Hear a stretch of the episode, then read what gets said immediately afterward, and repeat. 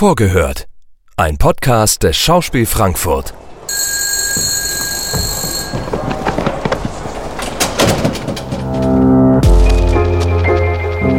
Einen wunderschönen guten Tag, meine sehr verehrten Damen und Herren. Wir begrüßen Sie recht herzlich hier im Schauspiel Frankfurt. Herzlich willkommen zu Vorgehört, unserem Podcast hier am Schauspiel Frankfurt. Mein Name ist Katrin Spierer, ich bin Dramaturgin und begrüße heute herzlich Jan-Christoph Gockel. Herzlich willkommen, Jan. Hallo, danke für die Einladung. Du inszenierst hier in Frankfurt den Roman Öl von Upton Sinclair, der 1927 erschienen ist. Wobei damit natürlich nicht der ganze Wälzer gemeint ist, den wir auf die Bühne bringen, sondern eine Bearbeitung. Bevor wir darüber sprechen, ähm, würde ich dich bitten, einmal kurz zu erzählen, wie du überhaupt darauf gekommen bist, äh, dich mit ausgerechnet diesem Roman auseinanderzusetzen, der jetzt erstmal für Theaterbearbeitung nicht so wirklich auf der Hand liegt. Ähm, was hat dich daran thematisch interessiert? Äh, oh, ich weiß gar nicht, ob das nicht auf der Hand liegt. Ähm, also unbekannt ist er auf jeden Fall und äh, unbekannte Romane oder unbekannte Dinge zu inszenieren hat ja auch einen gewissen Vorteil, eben dass sie äh, keiner kennt und das nicht ein Wettbewerb darum ist, wie jetzt dieses oder jenes ausgelegt wurde, sondern ähm, äh, ich genieße das sehr, ähm, ja, diesen, diesen Text, der jetzt fast 100 Jahre alt ist, äh, zu, zu bearbeiten ähm, und gleichzeitig natürlich auch das Thema, also Dinge, die in diesen 100 Jahren geschehen sind, die da teilweise schon drinstehen, äh, angedeutet sind ähm, und die dieser Text aber auch noch nicht wissen konnte. Ähm, das gehört, glaube ich, zu der Bearbeitung, die du, die du ansprichst, gehört das irgendwie dazu, dass äh, irgendwie diese zeitliche Distanz und diese, ja, die Welt, die äh, dazwischen ähm, geschehen ist, stattgefunden hat, äh, sich natürlich äh, dahin darin einschreibt, was wir was was wir tun, weil der Text feiert schon auch erstmal dieses Pioniertum, das amerikanische. Also ähm, da gehen Leute auf Ölsuche. Eine Referenz äh, ist sicher der der Film There Will Be Blood, der aber auch keine Verfilmung dieses Werkes eigentlich ist, sondern ja eigentlich eher eine ja inspiriert davon ist, eigentlich von der Hauptfigur von diesem J.R. Ross, diesem Ölsucher, später Ölmagnaten und äh, seinem Sohn, der im Gegensatz zum Film in dem Roman die Hauptrolle ist. Also es ist eigentlich eine Coming-of-Age-Geschichte. Ein Kind wächst in die kriminelle, das kriminelle Imperium seines Vaters rein.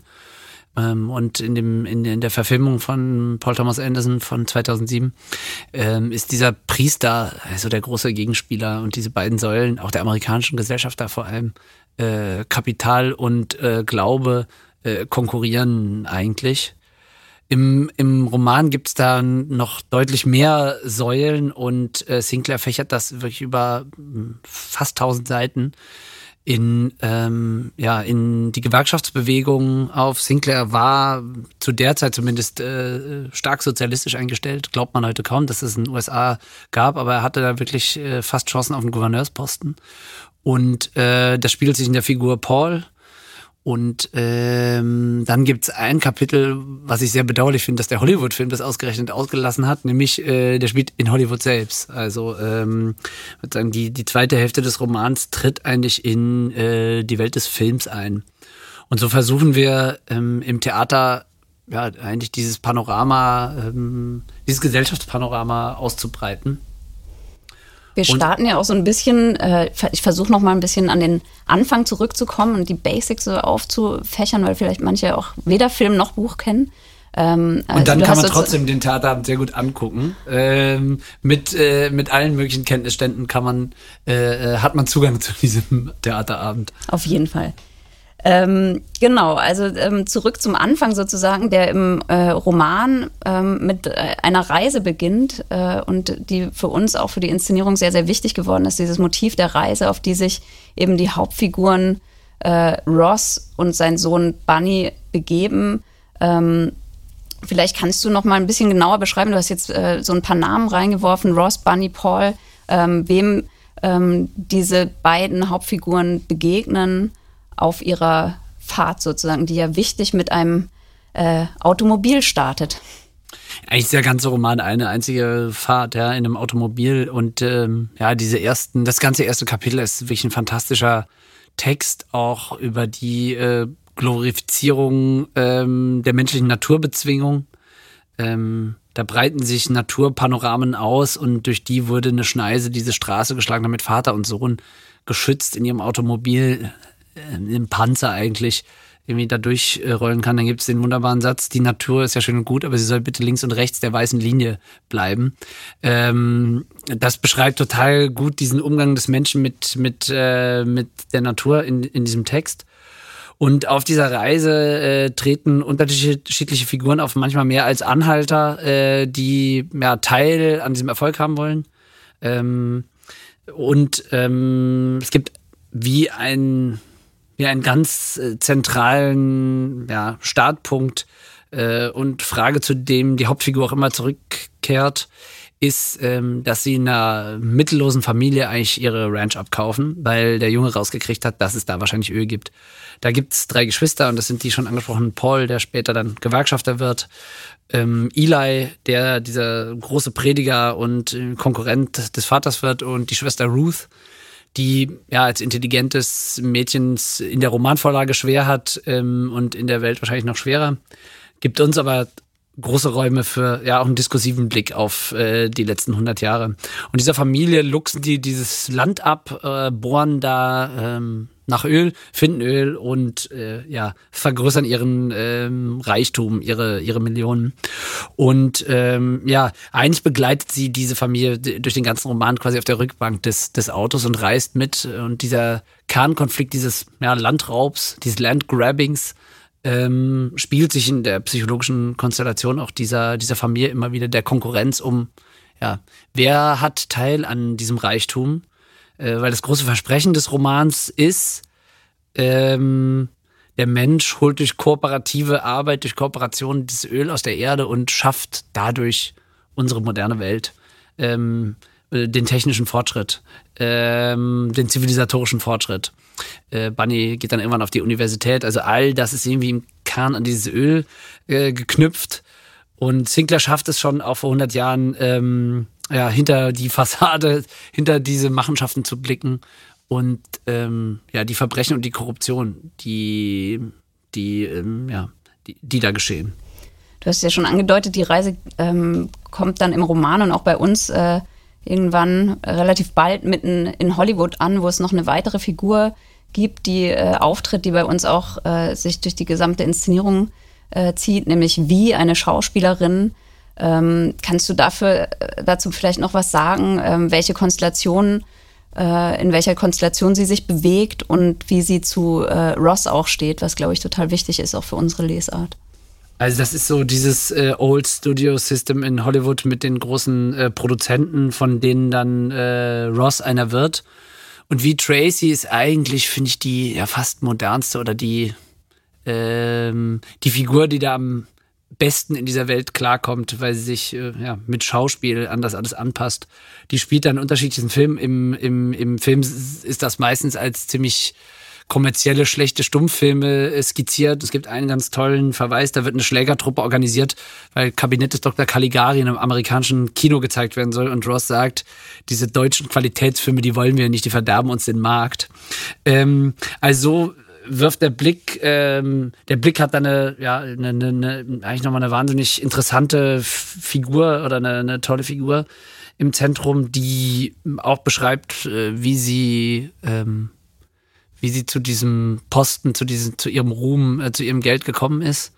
Ähm, hat dadurch auch eine gewisse Gnadenlosigkeit ähm, und wird eigentlich so Bunnys Freundin eingefädelt äh, vom Daddy, von, von Vater, um äh, seine Nähe zu den Sozialisten und sozialistischen Ideen zu, äh, zu, zu beenden.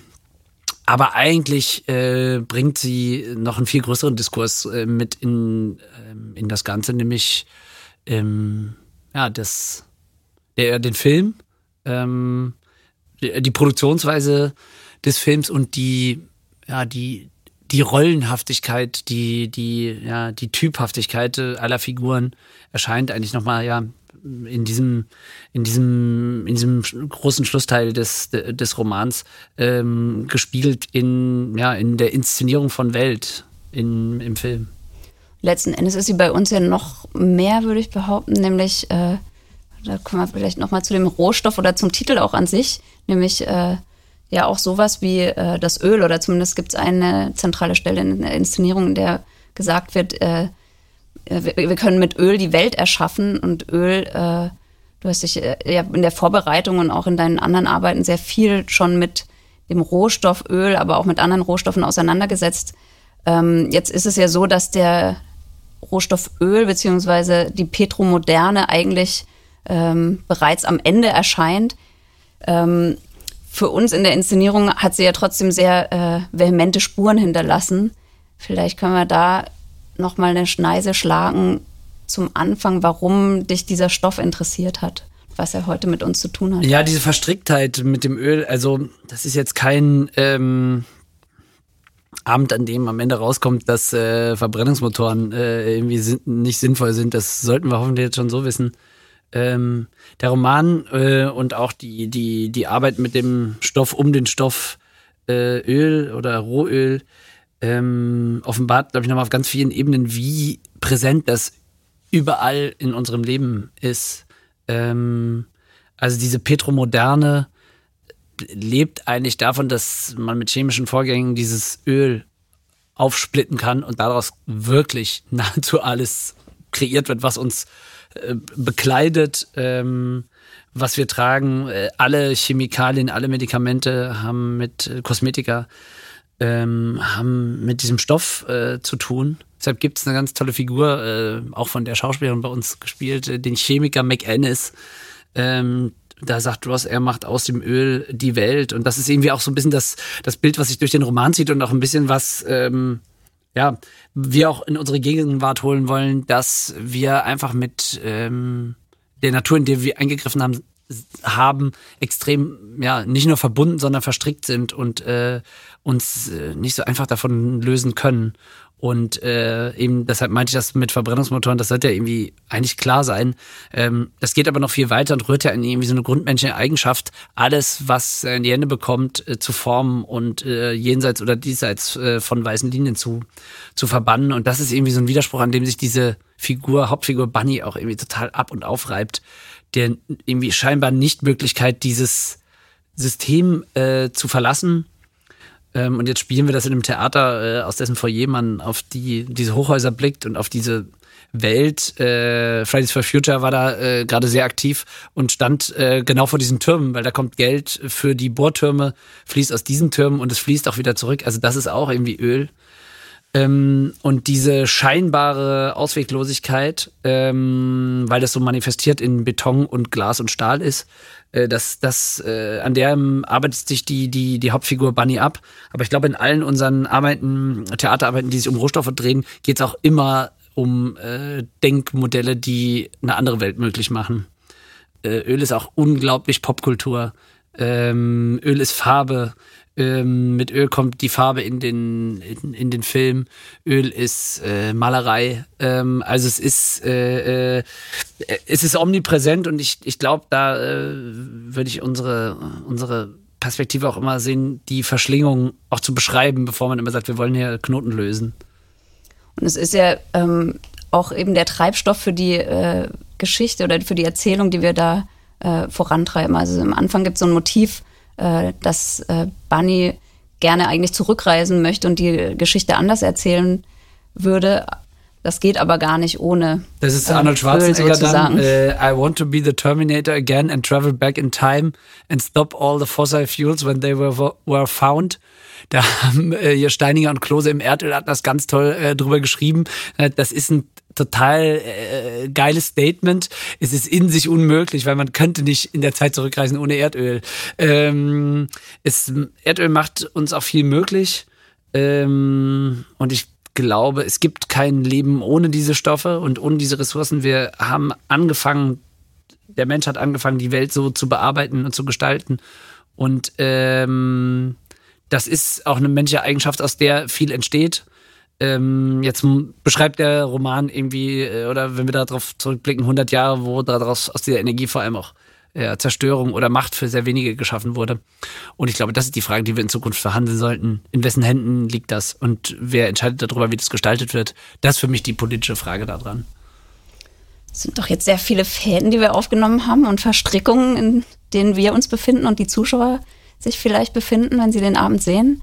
Ähm, es ist ja für einen Theaterabend, finde ich, ein sehr guter Startpunkt. Deswegen würde ich jetzt erstmal damit bewenden lassen, es sei denn, du hast noch ein Schlusswort, was du gerne unterbringen möchtest. Jetzt war ja auch Theater irgendwie so wenig zu sehen und äh, ich glaube, es ist, äh, ähm, gab mal so das Kino der Attraktionen, das kommt ja in Wellen auch äh, wieder und das hat schon so ein bisschen Pate gestanden dafür, äh, zu sagen, wir ja, eröffnen diese fantastische Bühne, dieses Riesentheater, ähm, was wirklich von in jedem Quadratzentimeter der Bühne zu sehen sein wird und ähm, ja, und die Handlung, das kann, können wir einfach versprechen, wird sich ähm, zurück auf den Willy Brandt-Platz und in die uns umgebenden Türme, ähm, äh, in denen wird sie sich spiegeln.